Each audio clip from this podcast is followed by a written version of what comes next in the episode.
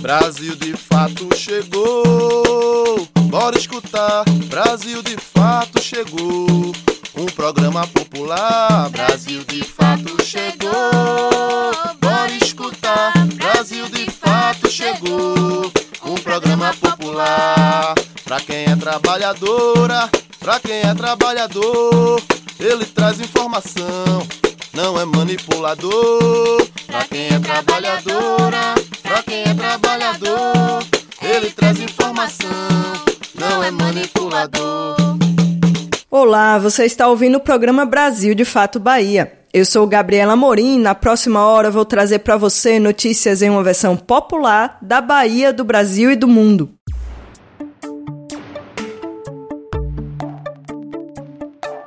Hoje vamos falar sobre as provas do Enem que começam neste domingo. O título de doutor honoris causa concedido a Cabenguele Munanga e os protestos de comunidades do município de Licínio de Almeida contra a empresa Bahia Mineração. Tem ainda a Copa do Mundo e a cultura alimentar quilombola. Na entrevista dessa semana, convidamos Anderson Amaro, da Coordenação Estadual do Movimento dos Pequenos Agricultores. Tem ainda a dica de livro no Deu a Ideia e o nosso giro pelas notícias do Nordeste. Fica com a gente pela próxima hora.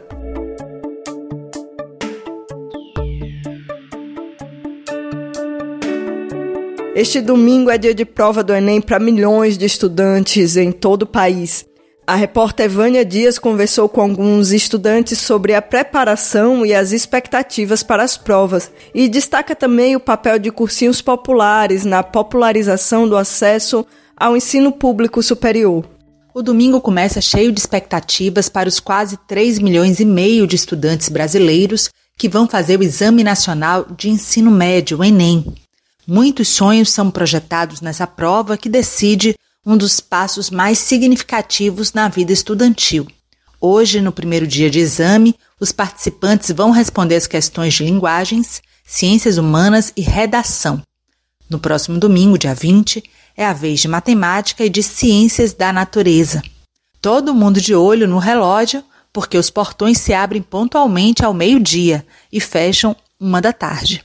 As provas são iniciadas a uma e meia e se encerram hoje às sete horas da noite. E no domingo que vem, dia 20, às seis e meia da noite.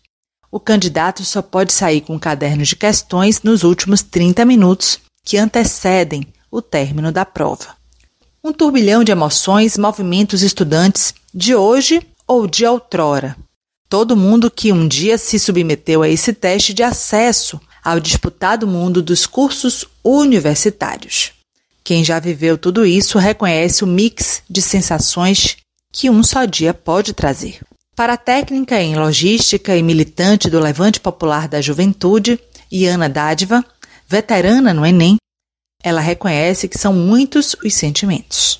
Vejo esse dia como um dia assim de muita ansiedade, né? Primeiro para esse aluno que vai fazer o Enem, então muitos sonhos no caneta e também uma ansiedade para a família, né? Que vê esse jovem indo e quem sabe ainda somos muitos os primeiros da família, né? Então acho que tem muito esse sentimento de de esperança, de possibilidade de mudança de realidade mesmo, né, da vida desse estudante, da vida da família desse estudante.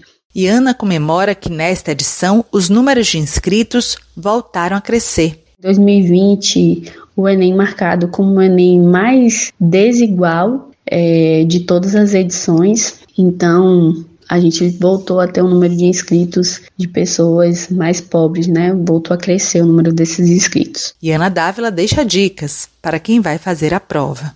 Bem, a dica, acho que para os teineiros, né, quem vai aí fazer a prova pela primeira vez, mas ainda não é aquele valendo, é acho que uma oportunidade de você conhecer como é a estrutura da prova e também de aprender a administrar o seu tempo com essa prova, né? Tanto o primeiro dia quanto o segundo dia podem ser, podem ter, né, metodologias diferentes de você administrar seu tempo.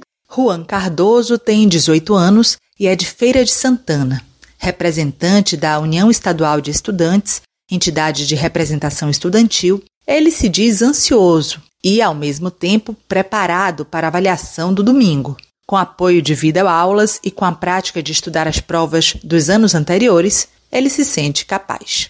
Eu quero cursar direito, mas não para exercer advocacia. Eu quero ser promotor de justiça. Dia seguinte à nossa entrevista, Juan recebe a boa nova de que foi aprovado em direito na terceira chamada do SISU para a Universidade Estadual de Feira de Santana. Para ele que agora comemora o resultado com alegria e esperança. E Ana Dádiva é da coordenação da Podemos Mais, rede de cursinhos populares, e acompanha os trabalhos da rede no extremo sul da Bahia. Ela sabe que as desigualdades sociais acrescentam desvantagens para parte da população que não acessam a formação adequada. Pensando nisso, no cursinho eles apostaram em uma retomada importante dos aulões presenciais. O sujeito e a sujeita, né, que a gente quer alcançar, é, tem outras demandas da vida, né? Precisam trabalhar, precisam botar comida na mesa e tem ainda o tempo de deslocamento de sua casa para o trabalho e ida e volta, né? Um tempo muito disputado, mas que ainda assim a gente queria garantir, dar esse ânimo e esse reforço, assim, para que o nosso povo, nossa gente tenha assim melhores condições e se sinta mais confiante para fazer essa prova, né? E Ana reconhece que o comprometimento com a aprendizagem é um grande desafio. Estamos conhecendo é, o desenvolvimento de alguns de alguns comportamentos emocionais diferentes, né, nesse retorno para o ambiente escolar. Ao pensar nos desafios que se colocam para o futuro da educação, ela defende que as ações afirmativas são alternativas de combate à desigualdade, mas elas por si só não são suficientes. A gente tem muito a implementar e complementar nessas políticas para garantir não só o retorno né, dessa grande evasão escolar que a gente teve, mas também a permanência desses alunos né, no ambiente escolar e para que a gente tenha o melhor acompanhamento possível para sanar as várias lacunas aí que foram criadas nesse período pandêmico. Entrevista Brasil de Fato.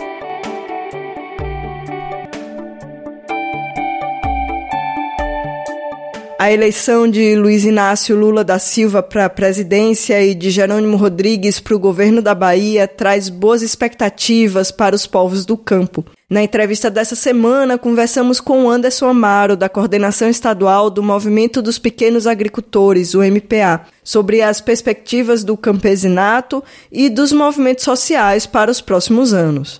Bom dia, Anderson.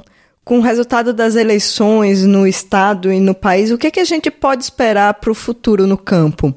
Saudações a todas e todos, e obviamente muito importante essa saudação mediante um resultado muito importante que obtivemos no último domingo, tanto aqui no estado da Bahia quanto a nível nacional. Isso se dá numa conjuntura importantíssima da luta né, para uma manutenção da normalidade da democracia, onde a gente via um avanço muito grande por parte de grupos extremistas no país e que, obviamente, se não tivéssemos né, triunfado é, nesse domingo, iria se, de certa forma, aprofundar essa situação. Obviamente que com a nossa vitória, é, não, não se finda esse processo é, da extrema-direita no país, né, radicalizando, inclusive, é, pela primeira vez, a gente vê num país a, a direita sair às ruas, né,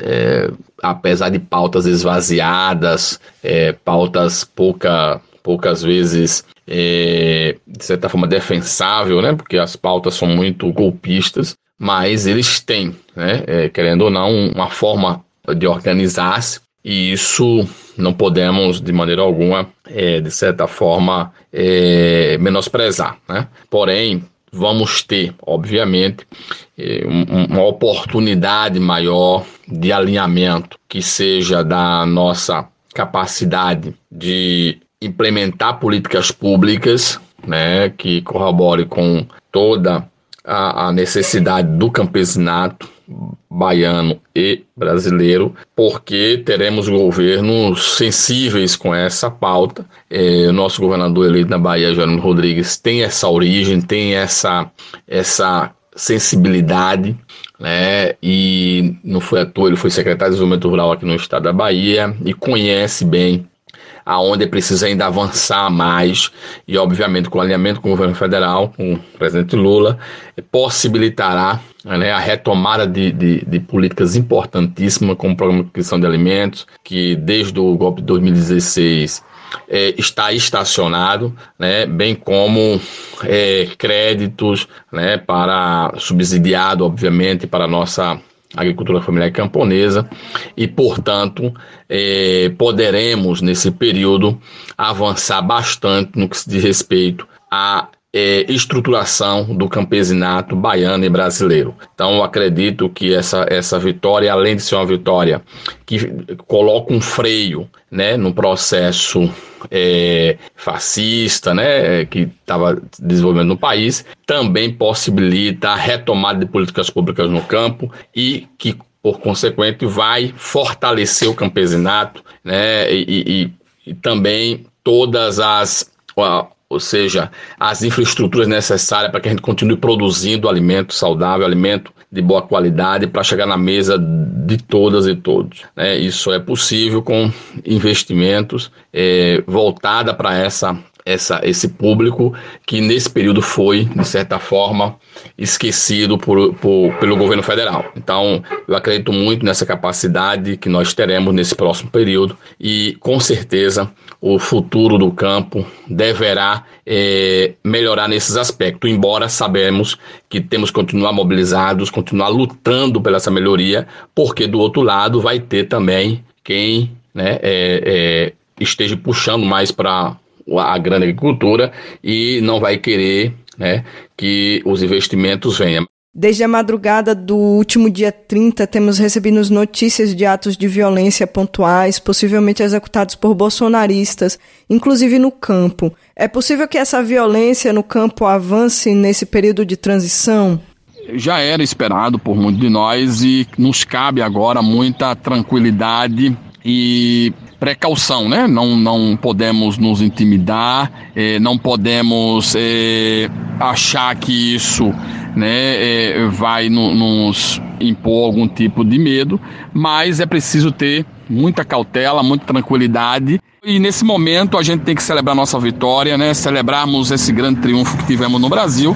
E aqui na Bahia não é diferente, né? Vamos aí para é uma quinta vitória do povo baiano, é bom que se diga, assim como foi a vitória do povo brasileiro, que retoma a sua possibilidade de avançar em pautas importantes e aqui na Bahia dá continuidade ao, ao grande projeto de inclusão social, inclusive com muitos investimentos no campo, como nunca tivemos antes na história no, do nosso estado. Então, obviamente, no campo sempre está mais suscetível o nível de, dessa violência ser um pouco maior, mas estamos preparados para resistir e não nos intimidar diante de tais agressões. Anderson, a gente sabe que, embora Bolsonaro tenha sido derrotado nas urnas, o bolsonarismo ainda está presente na sociedade brasileira. Como é possível seguir no combate dessa ideologia? A melhor forma de a gente avançar é, contra esse bolsonarismo, que eu prefiro chamar né, é, de extrema-direita, né, é, que, que ganhou, de certa forma, a roupagem é, até mesmo é, orgânica no Brasil, eles de fato conseguiram se organizar e ter um grupo, embora pequeno, né, é, é, é, mas não desprezível em nenhum momento, porque eles conseguem, o, o grupo de extrema-direita é pequeno, mas o grupo que eles influenciam é razoável. Né? A gente tem que entender que tem uma parcela da, da população brasileira que sofre uma influência muito grande desse grupo, né? e, e principalmente ligado ao grupo neopentecostal, né, que é mais influenciável devido ter a tutela de pastores. Então, isso é uma, uma realidade, infelizmente, hoje no Brasil, que beira a questão do fundamentalismo. Então temos que cuidar disso, temos que ter muita cautela nesse, nesse momento, mas a forma mais eficiente de combater é, esse, essa consolidação ainda mais desse grupo é debatermos com a sociedade brasileira, né? dialogarmos com a sociedade brasileira a importância da democracia, avançarmos eh, principalmente nas lutas populares que temos que continuar fazendo, avançarmos na formação da, da, eh, eh da população brasileira para que a gente eleve a consciência e, consequentemente, combata de forma fundamental esse tipo de esse tipo de, de, de ideologia que infelizmente está se entrelhando no nosso meio. Então, a forma de combater ideologia, de uma ideologia de extrema direita é principalmente o povo organizado, lutando e se formando e informando cada dia mais do que se trata esse fundamentalismo que tem no Estado hoje no nosso país e não podemos de maneira nenhuma baixar a guarda e nos intimidar. Então, a palavra de ordem é altivez, tranquilidade e força para que a gente possa é, continuar trilhando o caminho da liberdade, mas fundamentalmente o caminho da democracia. Qual deve ser o papel dos movimentos sociais a partir de agora na construção dos governos estadual e federal? Movimentos sociais organizados terá e teremos, né, no próximo período, um, um, uma, uma missão fundamental que é dar condição né, de debater com a sociedade brasileira, é, mas de forma diretamente com a nossa base e, e também é, dialogar com o, o, os órgãos do, do, Estado brasileiro e aqui também na Bahia, a importância né, de ouvir os setores populares. Então, isso vai ser fundamental. A retomada. É, inclusive de conselhos que foram fechados né, durante o governo atual, que com certeza vão, vão ser retomados, que é o, o, processo de auscultar a população, é o processo da participação popular e os movimentos sociais sempre foram e será é, balizador nesse processo, fundamental nesse processo de, de, de diálogo com a sociedade para que a gente possa aportar elementos para a constituição de política pública, que sempre foi o papel que nós cumprimos durante o primeiro governo Lula e o governo Dilma. Então a gente sempre contribuiu e corroborou com a construção de políticas públicas que foram fundamentais para, eh, inclusive, a diminuição da pobreza e, consequentemente, a, a saída é, da, do mapa da fome no Brasil. Por exemplo, políticas de compra né, da agricultura familiar camponesa, PA, PENAI, tu, toda essa a inclusão da agricultura familiar nesse processo foi fundamental para que a gente pudesse dar condição de renda para as famílias que hoje vivem no campo e, consequentemente, dar dignidade para as famílias que estavam em vulnerabilidade, que moram na cidade. Então, é fundamental a participação dos movimentos sociais nesse processo de diálogo com, com o Estado brasileiro, e aqui na Bahia não é diferente. Cultura em Foco. O antropólogo professor brasileiro congolês Kabengele Munanga recebeu esta semana o título de doutor honoris causa pela Universidade Federal do Recôncavo da Bahia, UFRB. A honraria foi concedida por sua trajetória pessoal e profissional na contribuição aos estudos e divulgação da cultura pan-africana na Bahia, no Brasil e no mundo. Dentro da programação do Fórum Pro Igualdade Racial e Inclusão Social do Recôncavo, a Universidade Federal do Recôncavo da Bahia concede o título de doutor honoris causa a Kabengele Munanga. A sessão solene aconteceu no último dia 8 no auditório do Centro de Artes, Humanidades e Letras, em Cachoeira, e foi transmitido ao vivo pela TV UFRB. Kabengele Munanga é antropólogo, doutor em antropologia pela Universidade de São Paulo e professor brasileiro congolês. Kabengele Munanga é a sexta personalidade que recebe a honraria concedida pela universidade. A proposta de homenagem partiu do Centro de Cultura linguagens e tecnologia aplicada, e destacou como mérito a trajetória pessoal e profissional de Munanga, pela sua contribuição aos estudos e divulgação da cultura pan-africana na Bahia, no Brasil e também em países africanos e no mundo.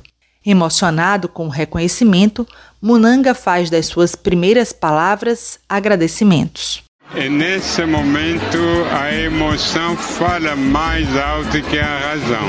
Estou muito contente, muito feliz de receber esse título porque a UFRB faz parte da minha trajetória como intelectual.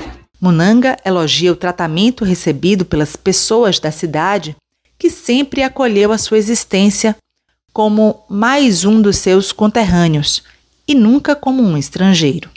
Sobretudo o FRB numa região, numa parte geográfica da Bahia, que é o estado mais negro do mundo depois da, da, da, da África. Então, receber um título em casa é coisa mais maravilhosa. Né? Porque eu faço parte dessa casa sentimentalmente, embora não nasci aqui, mas em Cachoeira era simplesmente um irmão, um pai, um velho, um membro da grande família eh, afro-brasileira.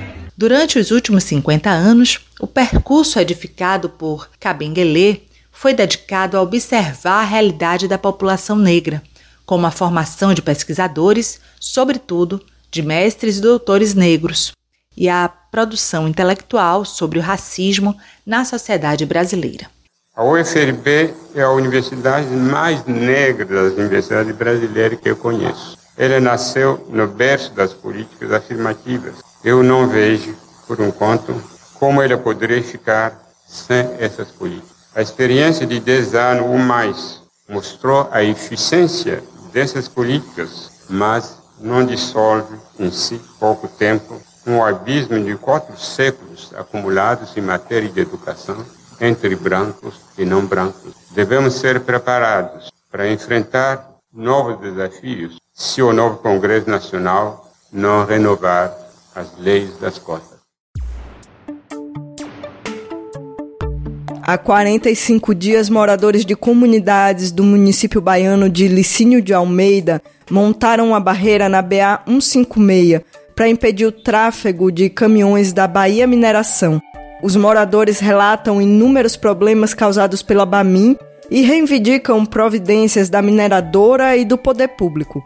Há 45 dias, sete comunidades em Licínio de Almeida, no Alto Sertão da Bahia, paralisaram a BA-156, uma estrada não asfaltada utilizada para o escoamento pela Bahia Mineração, a BAMIN. O minério extraído em Caetité trafega cerca de 60 quilômetros por essa estrada até chegar à ferrovia Centro-Atlântica em Licínio de Almeida, impactando as comunidades que estão situadas ao longo da via. Os moradores relatam que o tráfico de caminhões da Bamin começou em dezembro de 2020 e vem causando diversos problemas. A poeira levantada pela passagem dos veículos pesados tem impactado inclusive no desenvolvimento das lavouras e aumentado os casos de alergia e doenças respiratórias, especialmente em crianças e idosos das comunidades. Venício Montalvão, militante do Movimento pela Soberania Popular na Mineração, o MAN, conta que a mineradora também vem utilizando a água de poços artesianos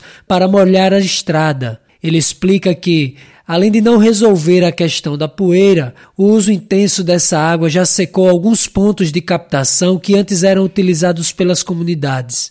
Essa parada ela ocorreu tanto para pressionar a empresa para que ela pudesse abrir um diálogo no sentido de propor uma solução para o problema, mas também porque as comunidades não tinham mais como sobreviver ali naquela situação, passando os caminhões, passando é, transporte de minério, porque as famílias, principalmente crianças e idosos, estavam ficando doentes. Então foi a única alternativa que as comunidades, depois de tentar várias formas de diálogo, já ter feito uma manifestação, pelo menos um ano, é, e ter tido promessas de resolução do problema e não ter tido resposta. Então, essa foi a única alternativa que as comunidades teve, inclusive para cessar de maneira imediata a poeira que estava sendo diária nas comunidades. Venício ressalta que as comunidades estão impedindo apenas a passagem dos caminhões da Bamin. As demais pessoas têm trafegado normalmente pela via. Juvenice Ferreira, moradora da comunidade do Barreiro, conta que já foram feitas denúncias ao Ministério Público do Estado, ao Ministério Público Federal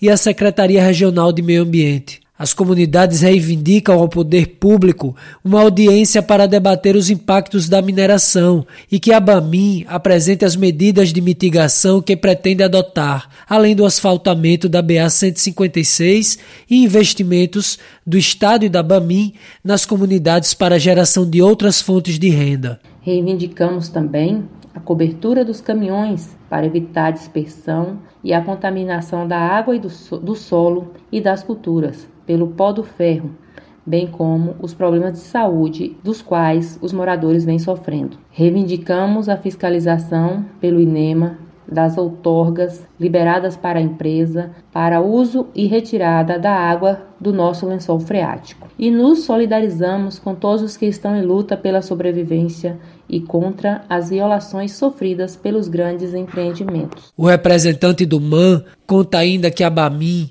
detém uma outorga para a retirada de 1 milhão e 600 mil litros de água por hora do Rio São Francisco, além de uma autorização para rebaixar o lençol freático em até 340 metros, o que a permite retirar do subsolo até 2 milhões e 400 mil metros cúbicos de água. A forma como essa mineração é desenvolvida, voltada simplesmente para saquear as comunidades, ou seja, tirar o minério daqui, saquear nossos territórios, levar para fora, sem nenhum compromisso com o interesse nacional, com o interesse do povo brasileiro, essa mineração é incompatível com a manutenção e desenvolvimento da própria vida do povo e das comunidades mais diretamente relacionadas com esses projetos. Então, o que essa mobilização, que já dura 45 dias, coloca em xeque, não é só o fato de a empresa utilizar a água, de ela gerar poeira ou de ela utilizar a estrada para escoamento de minério, mas a forma como essa mineração está sendo desenvolvida. De Lençóis para o Brasil de Fato Bahia, com reportagem de Gabriela Morim e locução de Alfredo Portugal.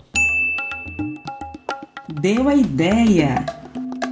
Tem dica de leitura no nosso programa dessa semana. O professor, escritor e linguista Gabriel Nascimento conta um pouco pra gente sobre sua nova obra, o livro de ficção O Rio do Sangue dos Meninos Pretos. Alô, ouvinte da Rádio Brasil de Fato, sou o escritor Gabriel Nascimento. Na última quinta-feira lancei aqui em Salvador o meu livro Rio do Sangue dos Meninos Pretos, uma obra distópica que se passa na Bahia, em um momento distópico do futuro, e que tem muito a ver com os momentos que nós temos passado na vida nacional e na política brasileira. O Rio do Sangue dos Meninos Pretos é uma distopia uma distopia de um futuro sem pretos. E, portanto, foi um enorme prazer tê-lo lançado na histórica Sociedade Protetora dos Invalidos, um lugar anticolonial que no passado escravista, sobretudo no final do pós-escravidão, serviu como lugar de acolhimento de escravizados. Lancei em Salvador esse livro e eu espero que você, leitor, você leitora, você ouvinte do Brasil de Fato, leia essa obra e possa comentar comigo. Eu estou nas minhas redes sociais, no Instagram, GabrielFSB, e também no Twitter, arroba GabrielWesk. Um forte abraço.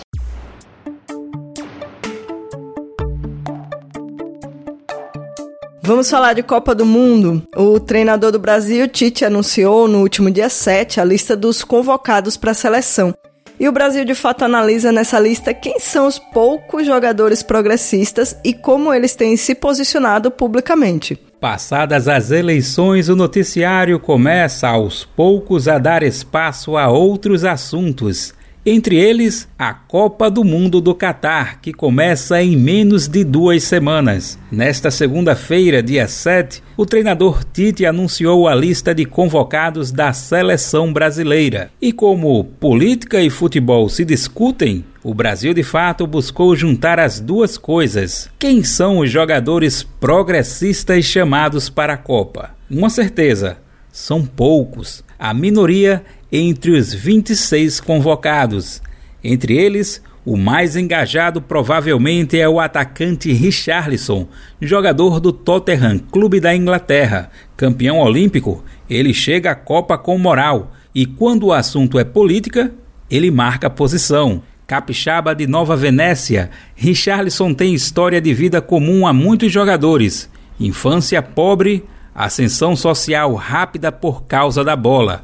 Sem esquecer do passado, ele procura colaborar em diversas causas sociais e políticas. No auge da pandemia de Covid-19, por exemplo, o jogador se aliou à Universidade de São Paulo e ajudou a arrecadar recursos para o desenvolvimento de pesquisas científicas. Entre os 26 convocados por Tite, são raros que ao menos deixam escapar alguma tendência à esquerda. O meia Everton Ribeiro, jogador do Flamengo, é discreto de maneira geral. Na família, quem costuma se expressar bastante nas redes sociais é a esposa, a publicitária Marília Neri, com quem é casado há 15 anos. Em vários momentos, ela já deixou nítido posicionamento contra o presidente Jair Bolsonaro do PL. Se não confirma o apoio às posições políticas da esposa, o jogador ao menos não foge de estar ao lado dela em algumas manifestações. Se os possíveis votos em Lula entre os jogadores foram envergonhados, muitos atletas bolsonaristas não tiveram o mesmo pudor.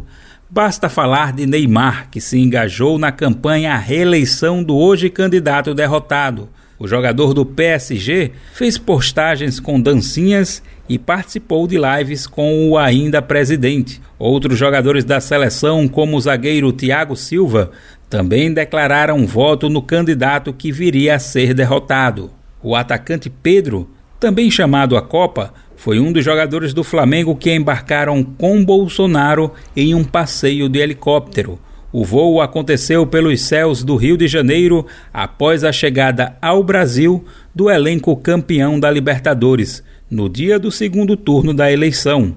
Cabe mais uma pergunta: e o treinador Tite? Ele vai para a sua segunda Copa e já falou mais de uma vez que não pretende se encontrar com Bolsonaro, nem se ganhar, nem se perder o Mundial. O treinador afirma que não gosta de misturar futebol e política e procura mostrar postura isenta. Confira a lista completa dos jogadores brasileiros convocados para a Copa do Mundo na versão online desta matéria no site brasildefato.com.br. Da Rádio Brasil de Fato, com reportagem de Felipe Mendes do Rio de Janeiro. Locução: Daniel Lamir.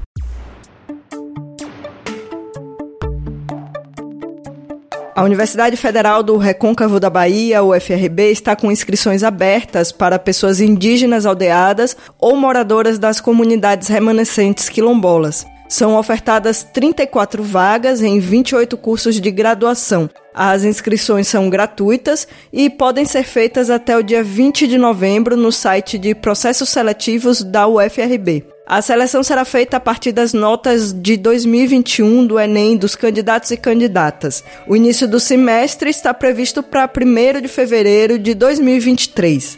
A Escola Virtual do Artesanato da Bahia está no ar com diversos cursos voltados para pessoas artesãs de qualquer parte do estado. A plataforma é totalmente gratuita e oferece cursos intensivos e oficinas curtas nas áreas de inclusão digital, cultura e identidade, artesanato da Bahia, design e criatividade, comunicação e divulgação, gestão financeira e precificação, mercado e venda e participação política e associativismo, todos com certificação. O portal também traz informações sobre os cursos presenciais oferecidos pela Coordenação de Fomento ao Artesanato. A escola pode ser acessada no link escolavirtual.artesanatodabahia.com artesanato.com.br. Repetindo, escolavirtual.artesanatodabahia.com.br.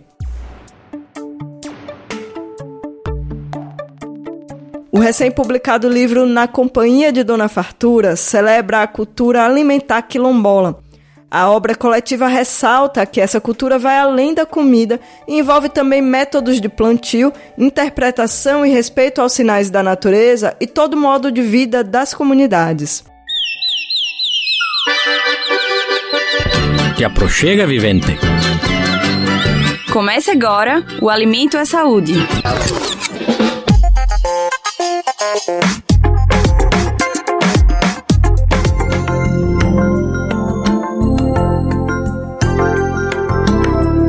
Cuidado com a terra, a roça de Coivara, os hábitos culinários e de alimentação. Esses são alguns dos elementos que revelam a cultura alimentar quilombola. Eles são carregados de práticas que expressam tradição, resistência e ancestralidade. Esses são temas centrais do livro Na Companhia de Dona Fartura, uma história sobre cultura alimentar quilombola.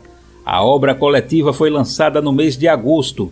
Um dos autores é o professor Luiz Marcos França, morador do Quilombo São Pedro, na cidade paulista de Eldorado, na região do Vale do Paraíba. Ele explica que a alimentação quilombola é algo que atravessa a questão da comida. É um sistema que envolve todo o modo de vida que se baseia na observação, interpretação e respeito aos sinais da natureza. Quando a gente fala de alimentação, eu não falo somente do arroz e feijão, ou então das hortaliças e, e vegetais que eu tenho na minha horta e na minha casa. A gente também remete à questão da roça, a gente, porque de onde vem esse alimento? Ele vem da roça. Né? E essa roça é um espaço de resistência, um espaço de embate também político, social, histórico.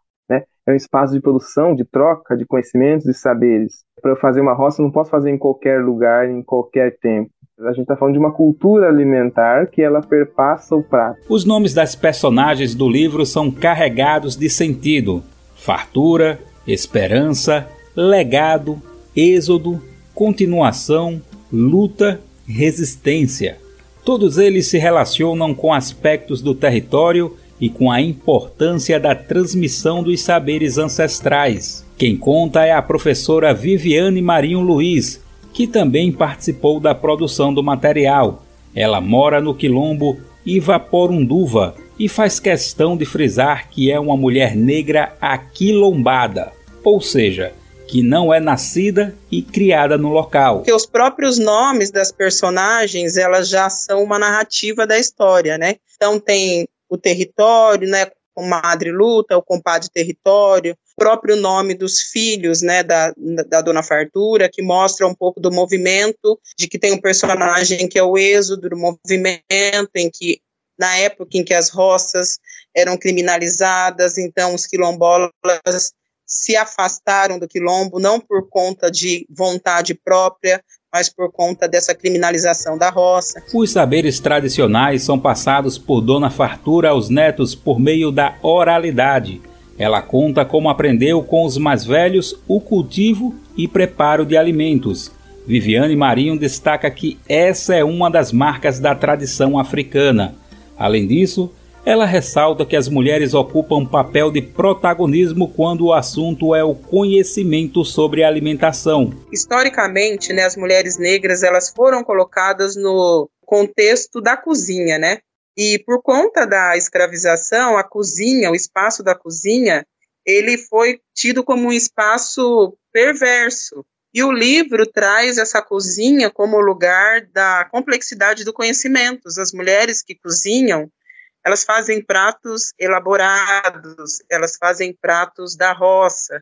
Então, a alimentação, ela é conhecimento, né? Tem uma alquimia, tem muitos saberes envolvidos na alimentação. Se por um lado o livro exalta a diversidade e riqueza do sistema alimentar quilombola, por outro também coloca em discussão as ameaças a esse modo de vida. Os vilões dessa história estão no reino da ilusão, dominado pelo rei Mercado Livre e pela rainha propaganda enganosa. Eles invadem terras, destroem a natureza, poluem os rios e o solo, tudo em nome do lucro. Nesse cenário, Luiz França também traz outro elemento: os alimentos ultraprocessados, que são vendidos como opções práticas e saudáveis, quando na verdade estão associados ao desenvolvimento de uma série de problemas de saúde de um outro lado, se a gente pensar na compra das coisas por pacotes e a forma com que elas vêm empacotadas, você perde a essência disso, você perde essa reflexão, esse processo de observar o como se dá essa produção de alimentos, de onde que veio, quem produziu, como produziu, e além do mais, o quão ele é saudável ou não para sua alimentação e para a alimentação da sua família. E aí, ah, mas ele é mais rápido, é mais gostoso, é mais ou não, né? Porque depende, o que é gostoso também. O livro Na Companhia de Dona Fartura também está nas escolas. A obra busca dialogar com o público infanto-juvenil, especialmente nas comunidades quilombolas. Um ponto destacado por Viviane Marinho é a questão da representatividade, que se faz presente na narrativa, que conta ainda com a autoria de Márcia Cristina Américo e Laudessandro Marinho da Silva, e nas ilustrações de Amanda Nainá dos Santos e Vanderlei Ribeiro. Ele vê lá na autoria do livro Laudessandro Marinho da Silva, que é quilombola, que foi, estudou e voltou para ajudar a gerenciar o próprio território em que ele mora, mostra também que é possível viver bem no território sem ter tantos êxodos, né? A luta das comunidades é para que não existam êxodos, mas que existam os legados e as esperanças vivendo bem no território, se movimentando no território, porque eles serão a continuação da cultura alimentar quilombola. Entre os ensinamentos que as histórias de Dona Fartura deixam para as novas gerações está o de que reproduzir os saberes originários de cuidados com a terra não é sinônimo de atraso, mas sim uma garantia de proteção do território e da cultura. Para baixar o livro de graça, basta acessar o link na versão online desta reportagem no site brasildefato.com.br. Da Rádio Brasil de Fato com reportagem de Geisa Marques de São Paulo. Locução: Daniel Lamir.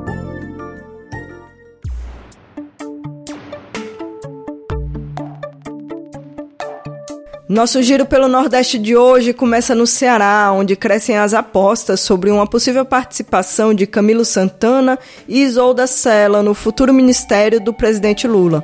Na Paraíba, Cida Ramos, única mulher eleita deputada, analisa os desafios da esquerda para os próximos anos. E em Pernambuco, pela primeira vez em 16 anos, a transição de governo terá mudança de partido. Você está ouvindo o quadro Nordeste em 20 Minutos. Olá, gente. Eu sou Yale Tarine e vou acompanhar você no Nordeste em 20 minutos para darmos um giro pela nossa região. Toda semana te encontro com conteúdos que trazem uma visão popular do que tem acontecido por aqui. Vamos comigo para mais essa volta nas notícias. Brasil de Fato Uma visão popular nas eleições 2022. Passadas as celebrações pela vitória do presidente eleito Luiz Inácio Lula da Silva, nessa semana as especulações giram em torno dos nomes para os ministérios do próximo governo. Cientistas políticos analisam que o senador eleito Camilo Santana, do PT, e a governadora Isolda Sela, ex-PDT, ambos do Ceará, são nomes cotados para o Ministério da Educação. Vamos saber mais detalhes na reportagem de Amanda Sobreira. O clima ainda é de comemoração depois que a apuração das urnas confirmou Lula como o próximo presidente do Brasil. É a tal democracia defendida por todos os brasileiros, independente das escolhas feitas nas eleições. A democracia esteve na boca dos eleitores e também foi uma das palavras mais usadas nas felicitações ao novo presidente.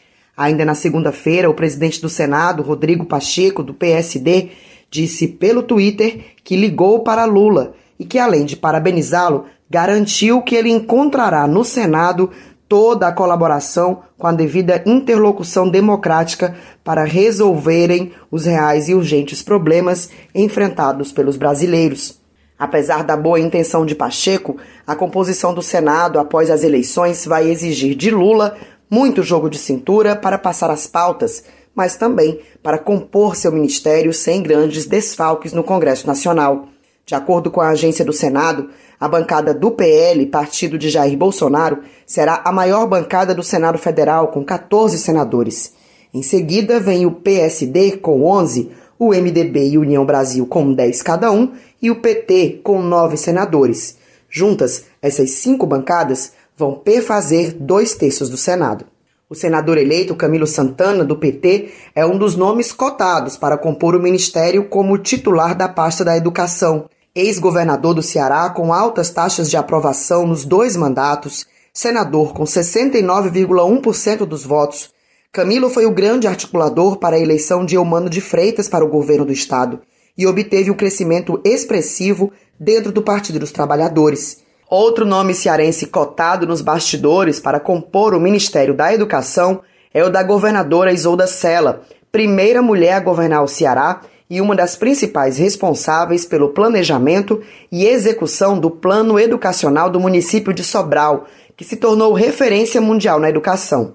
A governadora está sem partido desde que se desfiliou do PDT após o partido escolher o ex-prefeito Roberto Cláudio, terceiro lugar nas eleições, para disputar o cargo de governador. O novo presidente encontrará um Congresso Nacional hostil. Pelo Twitter, o líder do governo no Senado, Carlos Portinho, do PL do Rio de Janeiro, reconheceu a vitória de Lula, mas disse que o país ainda está dividido, fazendo referência aos pouco mais de 2 milhões de votos de diferença entre os dois candidatos. Um Congresso hostil e um novo presidente que terá a chance de reescrever a sua história nesse cenário adverso e na era da tecnologia e das novas relações de trabalho, postou o senador. É nesse cenário que entrará em campo a necessidade de formar uma grande composição partidária para reformular o país. Lula recebeu o apoio de 15 partidos políticos para vencer as eleições, e isso inclui legendas da base de Bolsonaro, como o PP e o Republicanos.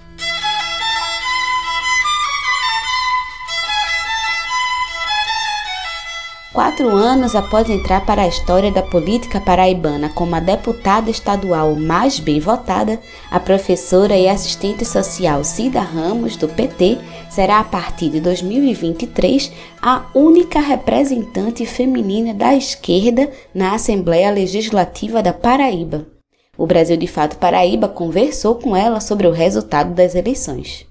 Quatro anos depois de entrar para a história da política paraibana como a deputada estadual mais bem votada, a professora e assistente social Cida Ramos, do PT, será, a partir de 2023, a única representante feminina da esquerda na Assembleia Legislativa da Paraíba. Reeleita deputada estadual com mais de 31 mil votos, Cida Ramos acredita o sucesso da votação principalmente ao trabalho desenvolvido junto aos setores populares e médios da população, em especial aos professores e professoras do Estado. Ao analisar os resultados das eleições de 2022 na Paraíba, Cida chama atenção para a contradição política expressa nas urnas no primeiro e segundo turno. Para a deputada, a vitória de Luiz Inácio Lula da Silva, do PT, para a presidência da República, em todos os municípios e com 1,6 milhões de votos no Estado, revela uma brecha no meio da política fortemente oligarquizada que se manteve, por exemplo, na composição da Assembleia Legislativa e da bancada paraibana na Câmara dos Deputados.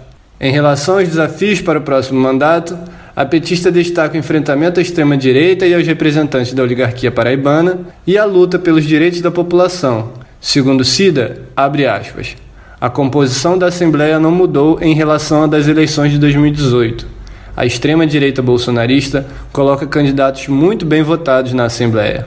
Os candidatos da oligarquia também retornam com força um desafio da esquerda é traduzir a força que demonstramos no voto em Lula aqui no Nordeste e na Paraíba. Fecha aspas. Felipe Cabral, para Brasil de Fato Paraíba.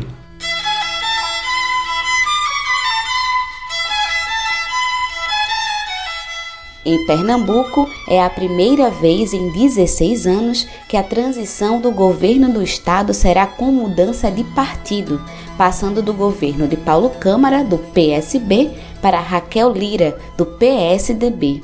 Vamos saber os detalhes na reportagem de Lucila Bezerra. Em Pernambuco, o governo de transição já começa a se formar. É a primeira vez em 16 anos que há uma transição com mudança de partido, passando do governo de Paulo Câmara, do PSB, para o de Raquel Lira, do PSDB, o que representa uma virada importante na política pernambucana. Durante a transição, a futura governadora deve dar destaque a algumas pautas que foram trazidas como prioritárias ao longo da sua campanha. O advogado, cientista político e coordenador da Cátedra de Direitos Humanos da Unesco, junto à Universidade Católica de Pernambuco, Manuel Moraes, destaca que a transição é parte importante do processo democrático. E me parece que ela tem uma grande ênfase na questão da criança com a abertura de creches. Ela tem essa questão da proteção da infância como um, um projeto importante para o mandato dela, como outros né, projetos que ela apresentou durante a, a sua gestão. Agora, certamente, essa questão da infância vai ser uma prioridade, me parece, né, tem sido uma prioridade nos discursos que ela coloca pós-eleição. Tem também a segurança pública, tem a questão da saúde, e, e, tudo isso vai ter que ser equacionado com agora o mundo real, que é o mundo do orçamento né, o que ela tem disponível e o que ela vai conseguir de apoio com Lula, né, porque ela certamente vai precisar do apoio do governo federal. A federação que Raquel faz parte é formada pelo PSDB e Cidadania, que elegeu apenas três deputados estaduais, todos pelo PSDB. Ao longo do segundo turno, a futura governadora teve o apoio de outros 21 deputados estaduais eleitos este ano. Portanto, a base aliada conta com quase metade dos 49 parlamentares da casa. O cientista político e pesquisador Pedro Alcântara destaca que, para garantir uma melhor governabilidade, Raquel pode se aproximar de forças políticas que estiveram na oposição durante as eleições. Eu acho assim que certamente ela vai conseguir é, uma base maior na LEP, porque a gente sabe que muitos partidos eles vão negociar espaço no governo. Eu não acho tão difícil que ela consiga isso. Agora, se ela quiser uma base mais ampla, que dê ela um certo conforto, eu vejo aí dois partidos é, estratégicos para ela dialogar, e que são partidos que estão fora do, daquele campo que eu falei da direita, que a, a sustenta, digamos assim, ou sustentou na eleição, que são o PSB, que fez 14 deputados, quer dizer, uma bancada enorme, e a federação do PT, como você disse, que fez sete. Além do PT, PT não só PT, PT, PCdoB e Partido Verde. Somados tem sete. Além do PT ter dois senadores dos três de Pernambuco. E a gente sabe que o Senado é um, é um espaço importante de articulação também para o governador, junto aos senadores do Estado, conseguir investimento. Que a própria Raquel tem dito que uma das prioridades dela é conseguir mais investimento para Pernambuco. O futuro da política pernambucana ainda desperta muitas dúvidas até para os especialistas, mas se espera um governo mais à direita. É o que destaca o analista Pedro Alcântara. O governo de Raquel Lira, por enquanto, é essa incógnita, a gente consegue ter algumas pistas do que poderá ser, em minha opinião, será um governo de centro que vai ter uma política social de moderada a consistente e que vai, por outro lado, ter características, sim, de um governo de centro que é, dialoga menos e que tem uma relação menos fluida com os movimentos sociais. De Recife, para a Rádio Brasil de Fato, Lucila Bezerra.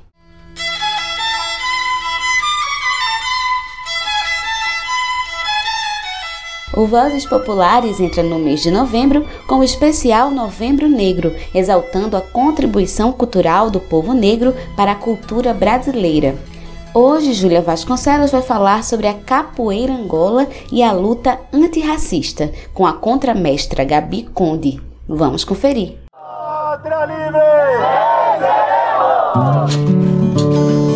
Vozes Populares.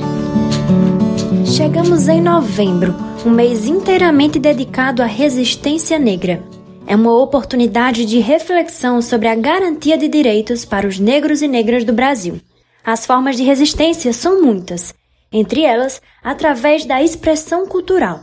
É por isso que nesse mês trazemos apenas grupos que, através da cultura, também fazem uma luta antirracista. Eu sou Júlia Vasconcelos e hoje te convido a conhecer a Escola de Capoeira Angola e Fé.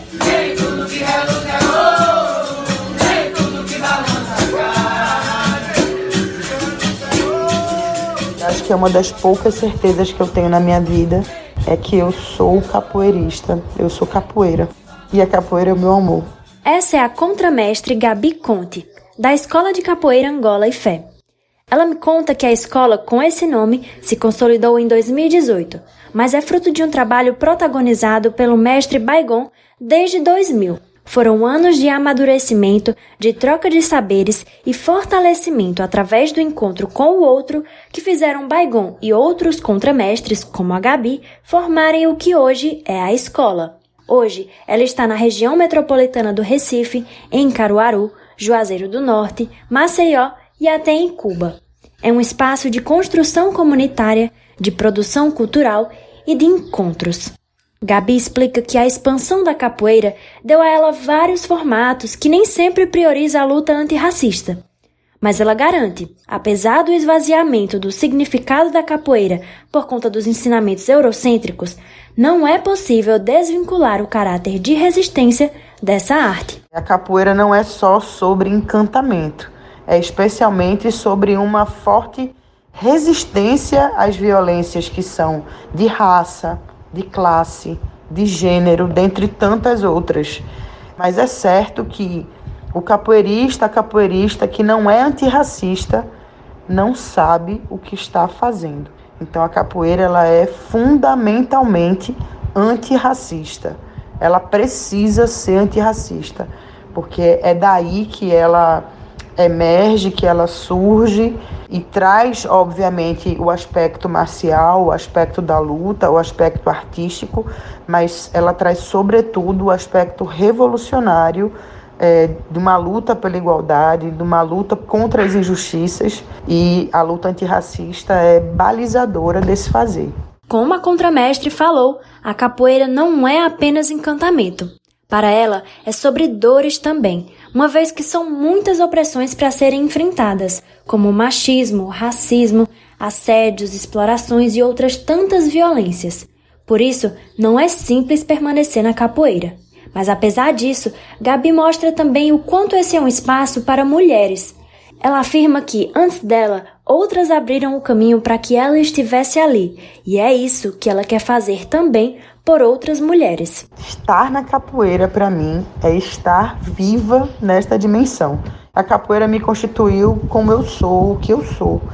É, me trouxe entendimento de família, é, de comunidade, de partilha é uma chave que segue abrindo portas para onde eu nunca imaginei que eu poderia ir.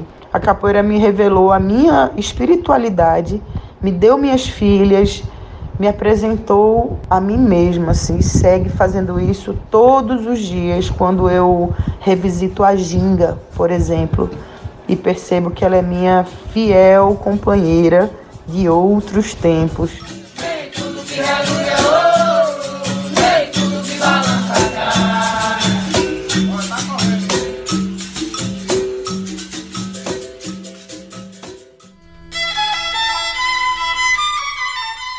Por hoje é só. O Nordeste em 20 minutos fica por aqui, mas nós temos um encontro marcado na próxima semana.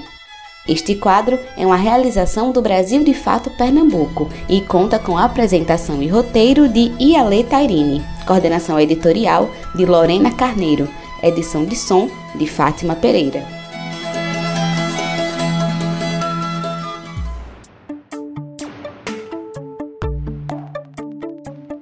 Nosso programa vai chegando ao fim. Se você quiser entrar em contato conosco, enviar suas sugestões, manda uma mensagem para o WhatsApp 75 99843 9485. Participaram deste programa Lorena Carneiro na edição e produção, Fátima Pereira na edição técnica, Vânia Dias, Alfredo Portugal e Daniel Lamy na reportagem, eu, Gabriela Morim, na locução, roteiro e produção e todo o coletivo que constrói o Brasil de Fato Bahia. Nós ficamos por aqui, boa semana e até o próximo programa.